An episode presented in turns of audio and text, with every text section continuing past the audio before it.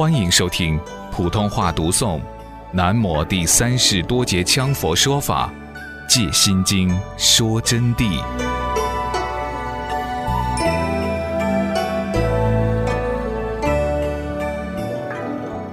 因众生均具圆妙圆明之真心佛性实相般若，与诸佛所证无二无别。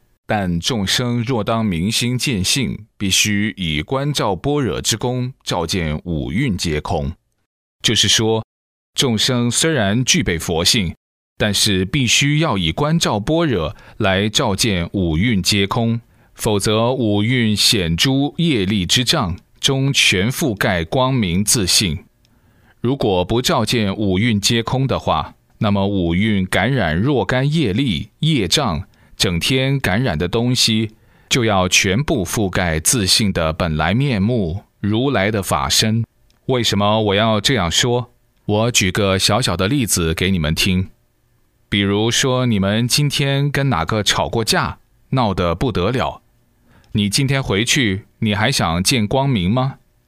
坐在床上，你都要心慌，万法由心生的嘛。比如说，北斗做生意。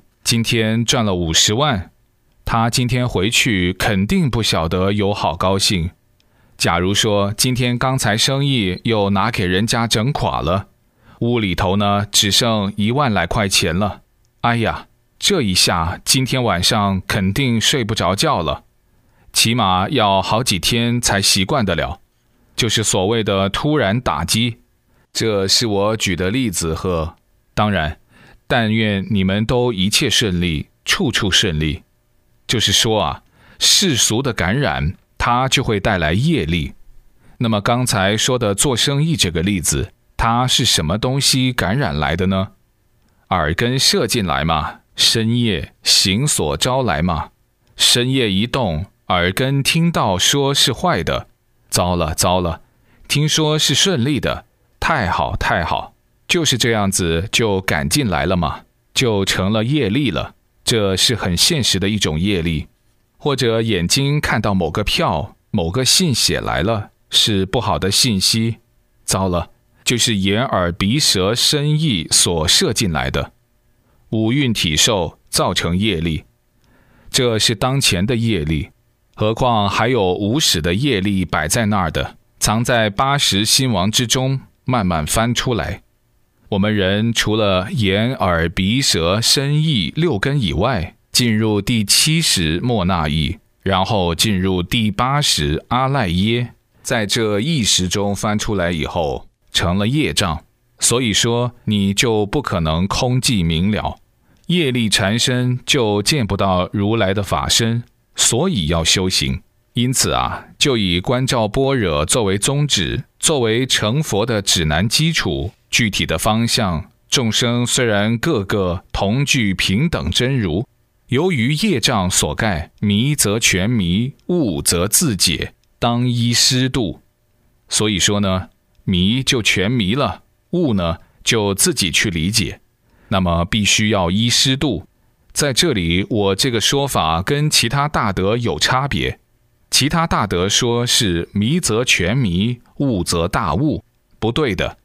悟是有层次的，有人悟得低，有人悟得深，有人是大见光明，顿超直入，有人是知解小悟。所以说，悟者自解，就自己解，解到这个道理以后，解的深浅是你的事，就弄不清楚你到底悟多深了。那么迷就是全迷，迷到了就一点点都看不到你们的本来面目。故禅宗六祖云：“迷时师度我，悟时我自度。”我说的当依师度，正迷的时候就要师来度我。度我是不是就是传点法、灌点气在我的身上？不是，是把理给你讲懂，让你从理上去明白这个道理。那么明白了以后，你就要自己度自己。正如我之前说要洗脚一样。你要自己去洗啊！上师只是告诉你要怎么样去洗，不要栽在水里头去。所指迷时，是指不知本自具备与佛无别之实相般若，就是不晓得自己本身就具备跟佛一样的实相般若。所指悟时，了知自性与佛同等无二，悟了就彻见了，就是说明白了自己与佛同等无二的本性，不需向外持求。那么说了半天，在这里我给你们总结几句。意思就是告诉你们，你们在座的同学个个都有本性的啊，个个都有前念已去，后念未生，还没有断气，没有死，没有休克的这个境界啊，他自己随时出现的，没有离开过，也离不开，只能说没有上师点化你，你就不晓得，但是明得清楚的人，他晓得。还有天然外道之说，所谓天然外道，就是不需要上师教授，他同样的自己用功，突然一下就明白了。还有一些从来不用功的，他坐在那儿神经兮兮的，就发起功能来了。实际上他就是念头断了，自信出现，但他不认识他。这种人最多的是在哪里呢？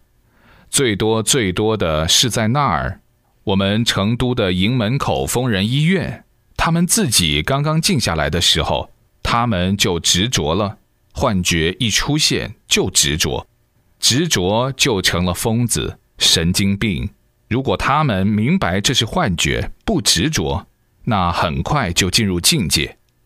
因此啊，我们在座的同学，当然你们大家都知道的。